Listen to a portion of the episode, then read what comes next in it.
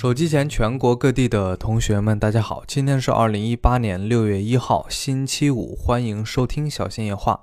如果你在蜻蜓 FM 或者网易云音乐听到我的声音，你可以关注一下我的微信公众号“真的李小新”。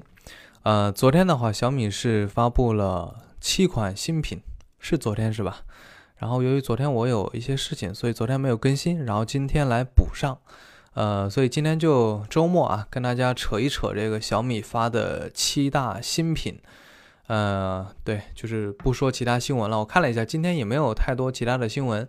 呃，今天是有两个厂商同时宣布一款新的手机啊，就是 OPPO 宣布自己的叫呃 Find X 还是 Find，应该叫 Find X 是吧？然后还有一款呢，就是 vivo 的叫 N1X。反正这两个手机呢。都有 X，反正就很 X 吧，牛叉对吧？就很差的意思，就很厉害啊。然后关于 OPPO 的 Find，我们就叫它 Find X 和 vivo 的 NEX，你更看好哪一个 X 呢？可以在今天文章不是今今天的第二篇文章里边去呃留言啊。然后我们今天小心夜话的话，还是先讨论一下小米的几个新的产品。呃，一些基础的信息的话，我就不跟大家啰嗦了，就说什么手机的配置啊这些东西，我就不强调、不重复了，我觉得没没有意义。啊，我说一下我个人的对这几款产品的主观的看法啊。首先呢，就是小米的这个米 UI 十，呃，跟以往相比呢，这个米 UI 十发布的节奏是稍微快了那么一点。然后呢，它在功能上面其实也没有太多的这个更新啊，主要的话还是在设计上面啊。它的设计呢，简而言之就是借鉴了苹果 iOS 十十一的这个卡片式的风格，在这个系统里边有很多很多呃这种这种叫什么卡圆角矩形的卡片，然后其实是一个容器啊，里边放了这个文字，它呢可以更让你。这个聚焦于这个容器，就是卡片里边的这个内容。其实再多扯一点啊，这个 iPhone iPhone Ten 配合这个 iOS 十一去看的话，是非常的合适的。因为 iPhone Ten 的这个这个四个角是一个圆角，你知道吗？然后这个 iOS 十十一系统里面很多都有这种圆角的卡片，在视觉上面是更统一、更和谐的。对吧？然后小米的这个 iOS 不是小米的米 UI 十，我个人觉得也是很好看啊，还是扁平化的风格。然后色彩上面呢，啊，官方说是去掉了很多大的色块，我个人觉得还是比较鲜活啊，应该是目前来讲这个安卓的定制系统里面，我个人认为是比较好看的啊，我个人感觉啊。然后在功能方面呢，主要就是在 AR 方面做了一些提升啊，集成了这个叫集成了什么？集成了小米的这个小爱同学。哎，不好意思啊，又触发了他。小爱同学，关闭麦克风。小爱先醒气了，如果想小爱了，请点击取消静音按钮再唤醒我吧。现在的话，它可以。就是人为的把那个这个麦克风给关闭，之前的话是无法关闭的啊，现在的话是可以了。好，我们接着说啊，就是在这个呃米 UI 十当中集成了小爱同学，然后还有一些就是小爱同学它有一种穿透力，发布会上也演示了，比如说去什么京东抢红包还是什么，它就可以直接打开这个应用，然后直接进行这一步的操作，虽然。表面上看我们觉得很简单，但是这个东西是要跟每一个这个 A P P 去沟通，然后去做这样的一个就是底层的连接啊，这个还是特别耗费精力的。所以，呃，我们表面上看到的很多智能，你觉得不过如此，但是在底层的话是需要大量大量的去优化的啊。呃，是 I O S 十一，然后下面就是小米八，这是我们很。很期待的一款手机，呃，首先的话，它是二零一八年，对，今年是二零一八年，没错啊，二零一八年，我个人认为是最佳的一款性价比的这个手机，就是性价比最强机，我个人认为啊，然后这个很多同学就说啊，值不值得买？这个东西问这样的问题没有意义。为什么呢？就是你现在抢到小米八，你拿到闲鱼上去卖，或者拿到淘宝上去卖的话，加两百块钱肯定是有人买的，你知道吧？所以它肯定值得买。要问的是这个小米八适不适合你。然后我主要讲的还是缺点吧，毕竟我刚才说了嘛，这个小米八是今年我认为年度这个性价比呃最高的手机。但是我认为它有缺点，它最大的缺点就是这块屏幕，六点二一英寸的幺零八零 P 的三星的 AMOLED 屏幕啊，所以它最大的问题就是呃细腻程度不够，可能有一些颗粒感，尤其是我这种选手啊，对这个颗粒感尤其的敏锐，就是钛合金狗眼嘛，就非常的看东西很敏感，知道吧？因为 OLED 屏的话，它天生的。特质就使得它的细腻程度跟 LCD 屏是无法这个相提并论的，对吧？然后目前来讲呢，我觉得这个一加的那个叫什么 Optic OLED 屏那个显示效果比较差，呃，颗粒感尤其明显。像我这种选手啊，然后 OPPO 的话，虽然尺寸上跟一加是一样的，但是在视觉效果上，它的颗粒感是没有一加严重的。我觉得 OPPO 的 R 十五的这个屏幕比一加六要好，然后小米八这个屏幕到底怎么样？我没有看到，我可能明天去去店里看一下啊。我虽然没有看到它的屏幕，但是从我对这个 OLED 屏的呃以往的经验来看，它是幺零八零 P，它是这个尺寸的话，对我来讲必然是有颗粒感，我是无法接受的。可能你们大多数人觉得。无所谓，不 care，对吧？就是大家还在用，就比如说你的电脑屏幕啊，现在很多同学电脑的话还是用幺四四零的那个乘九六零还是七六零的那个屏幕，所以有很大的颗粒感，对吧？就是我电脑屏幕也不高，我电脑也是二 K 二 K 屏，二十七寸的，也是有有一些这个颗粒感，但是电脑跟手机它毕竟这个视距还是不太一样的。对吧？显示屏的话，电脑显示屏我们的视距要长得多，但是手机的话视距要就要短一些，尤其是晚上睡觉的时候看手机的时候，对吧？你你距离你的眼睛会更近一些，所以我们对这个屏幕的这个细腻程度要求会更高一些。还有个什么情况呢？还有个情况就是这一两年啊，这个幺零八零 P 的屏幕是特别普及了，尤其是 LCD 屏，对吧？所以即便是一些千元机也会配备幺零八零 P 的这个 LCD 屏，所以。使得我们很多同学眼睛会被惯坏，然后你再换到这个幺零八零 P 的 OLED 的屏幕啊，就会受不了，对吧？我我我自己感觉是这样的啊，所以我觉得这是一个遗憾，对吧？它没有定制分辨率啊。苹果的话就是做的，呃，苹果是一家比较抠门的公司，比较爱这个精打细算的公司。虽然它还有钱啊，它就是提升了分辨率，对吧？提升一点点。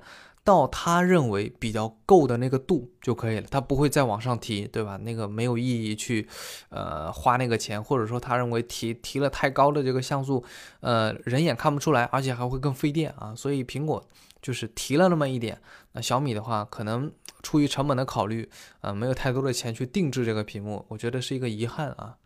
我能理解，但是就是我理解你，但是我自己确确实不喜欢。所以如果我作为普通消费者，我应该是不会买这个手机的，屏幕我就给它否决了。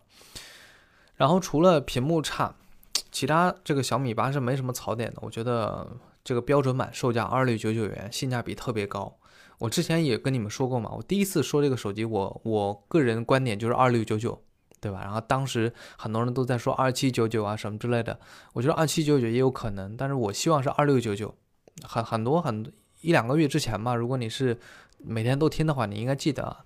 我觉为什么我觉得是二六九九呢？因为相比上一代提升个两百块钱，嗯，我觉得是可以接受的，对吧？如果提升三百的话，可能就稍微有点多。但是二六九九对于这款手机来讲，依然是性价比超值的一款这个一款手机啊。呃，然后还想说的是什么呢？我还想说的就是这个不仅是这个二六九九，哪怕那个二九九、二九九九和三二九九。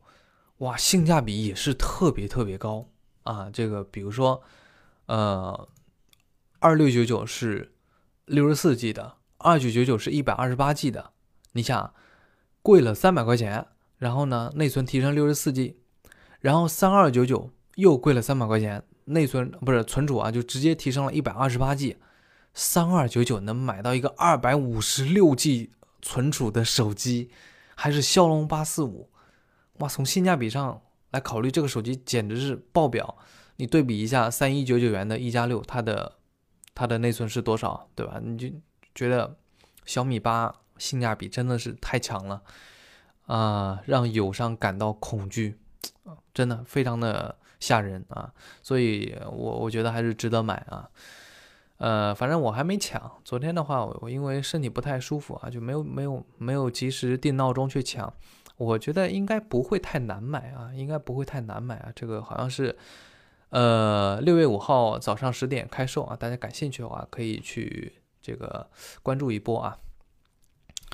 呃，然后我们继续往下说啊，下面有点迷啊，毕竟我早上起床比较早啊，早上四点多起来的，到到现在没有睡过觉啊。呃，下面来看到的是小米八的透明探索版，这个呢其实就是小米。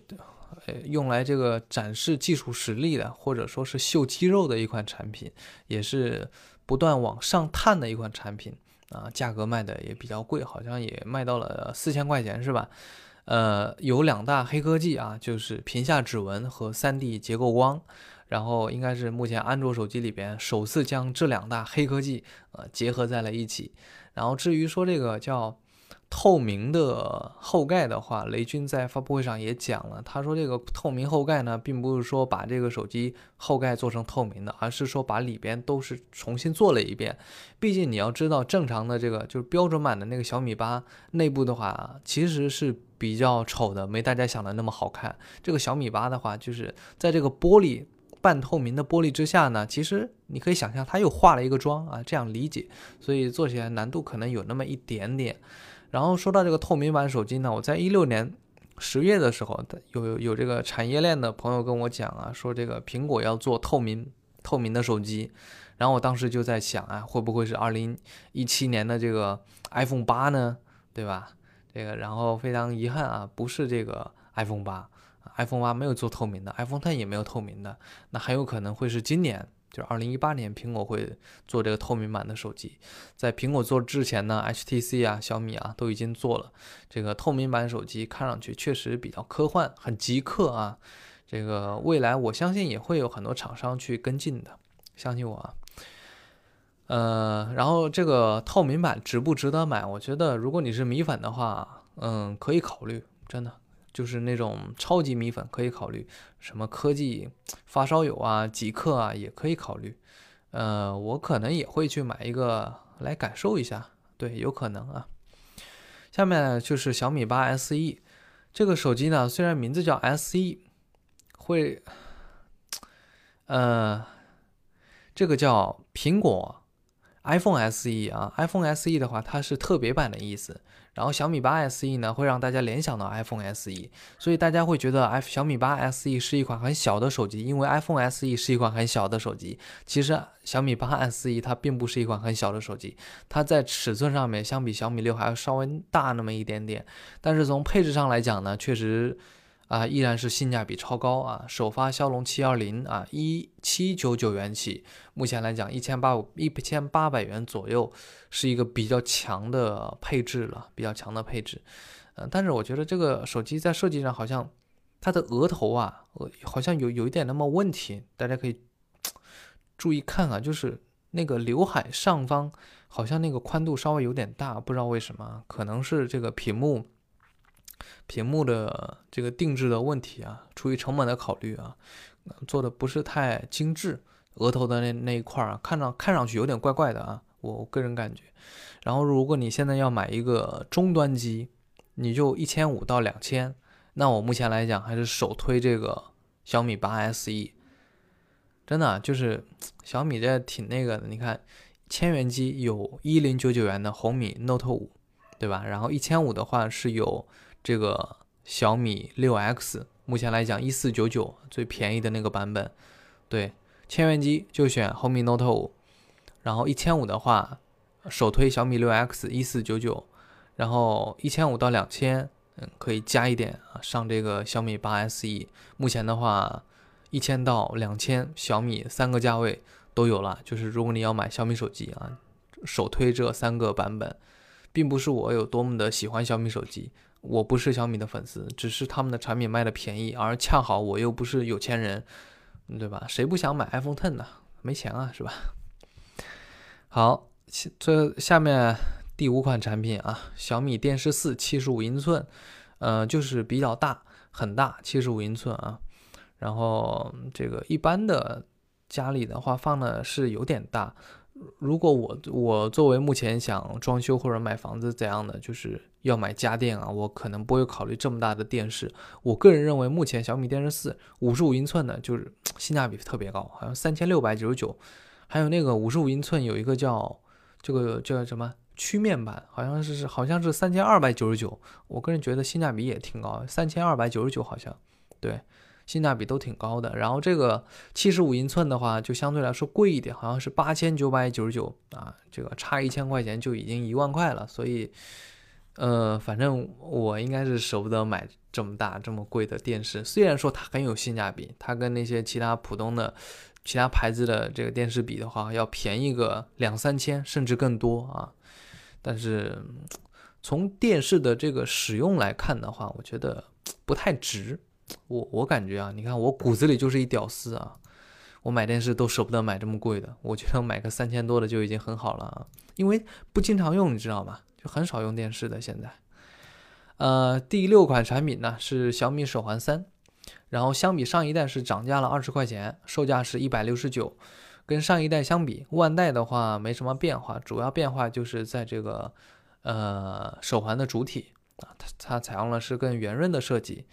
呃，也取消了二代的那个一个金属的那个设计啊，就是金属的触控的那个东西，它改用了那个触控屏，并且呢，这个屏幕也增大了，可以显示文字，比如说显示微信啊、显示短信啊这些，你还可以拒接电话这些东西啊。呃，涨了二十块钱，我个人觉得还是值得考虑啊。其实我我是这么感觉的啊，如果你这个小米手环二用着挺好的，没坏，就没必要换了。如果你想体验一下这个小米的手环，我觉得一百六十九也是一个不错的选择。然后带有 NFC 功能功能的那个好像是一百九十九要单独卖，我觉得那个也还好，它能够去呃这个就是乘公交车知道吧？包括地铁啊什么之类的啊比较帅。这是手环，手环的话我也会买来做评测的啊，我自己会这个呃升级啊，因为我自己在用这个小米的手环。然后我说一下，我用手环嘛，主要就是看时间。嗯，之前会有一个习惯，早上起来，呃，看一下什么睡眠啊什么之类的。但是呢，我这人有一个 bug，比如说前段时间我都是白天睡觉的，白天睡觉的话，小米手环它是默认不记录的，你知道吧？我觉得很不合理。那有些人就不喜欢白天睡觉怎么办呢？你你怎么能不记录呢？对吧？它默认的话，你五点以后睡觉，它就。不记录为当天的睡眠，然后它这个睡眠评分也是，就是很迷，很让我搞不懂啊。只要你是十一点之后睡觉的，你的睡眠评分就特别特别低，不管你睡得有多好，对吧？只要你是十一点晚上十一点以后睡觉，你的评分就很差。嗯，好吧。这个最后来看到的是小米 VR 一体机。我个人觉得呢，这就是一个玩具，而且价格也是偏贵了，一千四百九十九，真的不便宜啊。我个人啊，因为也用过很多这种 VR 的一体机，然后我记忆当中，VR 的一体机呢，好像是从二零一五年开始火爆，当时就有很多人创业去做这种 VR 的产品，嗯有人预测说二零一五年年底就特别火，在这个资本市场上确实特别火。然后当年的话，有很多人到淘宝上去买那种几十块钱的，呃，VR 的这个盒子，然后在里边装一个手机，然后去玩一玩小游戏，什么 VR 全景啊，我我我用过那种东西啊，在有一个全景的软件，在里边可以看到一个景点啊，什么乌镇呐，什么之类的，什么什么，呃，什么丽江、云南、云南啊，这些反正就是。呃，景点吧，我觉得看了一下，觉得挺无聊的，没啥意思，不就是一个全景图片吗？是不是？手机也能看啊。呃，然后就是什么游戏啊，我觉得都挺低级的。还有就是很多人是用这 VR 眼镜呢去看一些色情的视频，呃，我个人觉得没有什么代入感，我我感觉是没什么代入感的啊。这个这方面的技术其实还不是特别的成熟。然后 VR 一体机的话，我也用过。我记得二零一六年去参加这个 CES 亚洲展的时候，对，就两年前啊。这个再过几天，这个 CES 这个亚洲展二零一八啊就要开幕了，还是在上海。呃，我我我可能会去吧，也可能不会啊，这个再考虑一下。六月十号好像开始，然后当年在这个亚洲展上面啊，最多的就是这种 VR 的产品，很多很多，各种企业。但是现在的话，他们好像都不在了，都凉凉了。为什么呢？主要的就是体验比较差。你首先带这么一个东西在头上，很笨重的，你知道吧？这个，因为它里面要放一些核心的元器件，尤其是。VR 的一体机，它其实就相当于在里面装了一显示器，装了一个这个处理器，能够播放视频啊，能够有感知你的运动啊等等啊，所以它不可能做的特别轻巧的，它肯定是有一些重量的，对吧？这戴戴着的话肯定很痛苦，压着你的鼻子，压着你的对吧？眼睛、头啊什么，有个带子绑起来，我觉得，反正我是受不了啊。还有就是呢，有些人的眼睛天生是不适合看这样的屏幕的，看看久了会晕啊，就像就像有些人天生会晕车一样。我个人觉得看着也会晕啊，尤其是玩那种互动型的游戏，呃，体验不是太好。我现目前我现在还有一台这种 VR 的一体机，啊，放在我的柜子里啊，我吃灰，我很少用它，虽然挺贵的，厂商送我的，好像卖三千多块钱呢啊。然后，所以我是不建议大家去买这个 VR 一体机的，有点贵啊，一四九九元。你体验两两三次，你就不想玩了。你觉得，哎呀，我他妈是傻吗？花一千五百块钱，就是花钱买罪受，这种感觉，反正我是这样的感受啊。好啊，小米的七大产品啊，简单跟大家分享一下。我觉得这应该是小米史上第一次发布会发这么多的产品。也是在上市的关键时间点，让就是秀一下小米在技术方面的实力吧，对吧？你看，呃，低端的产品啊，中端的产品，高端的产品都有了，然后软件也有了，然后智能硬件也有了，智能家居产品也有了，硬件跟软件的结合也有了，所以可以看出小米是一家比较全面的公司啊，全面的公司。嗯，好，关于小米。新产品呢，就跟大家分享到这里，然后也周末了啊，这个祝大家周末愉快。然后如果你想有什么话对我说啊，可以在文章下方给我留言，因为最近几天，未来一段时间我可能睡得会比较早一些，呃晚当天晚上的话就不精选大家的留言了啊，但是不妨碍大家给我留言啊，第二天起床的时候会给大家呃精选留言啊，精选上墙。好，以上就是今天小新话的全部内容。如果你想和我交流互动，可以在文章下方给我留言。晚安，明天见。